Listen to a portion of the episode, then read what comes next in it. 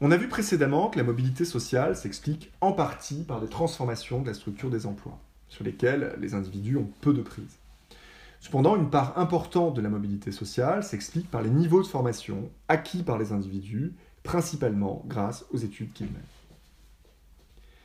Le niveau de diplôme atteint par les individus est en effet un déterminant majeur du type d'emploi, donc de la position sociale à laquelle ils accèdent.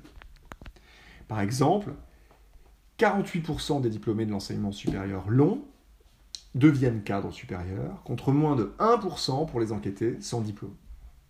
Alors que 84% des personnes sans diplôme, ou titulaires du seul brevet, deviennent ouvriers ou employés, contre 14% pour les diplômés de l'enseignement supérieur long. Conséquence, un enfant d'ouvrier peut, grâce à un diplôme de l'enseignement supérieur long, devenir cadre, c'est de la mobilité verticale ascendante, et inversement, un enfant de cadre, s'il quitte le système scolaire sans autre diplôme que le brevet, a de fortes chances de devenir employé ou ouvrier peu qualifié, une mobilité verticale descendante cette fois. De fait, on observe ce type de trajectoire dans les tables de mobilité. L'école est donc bien un facteur de mobilité sociale.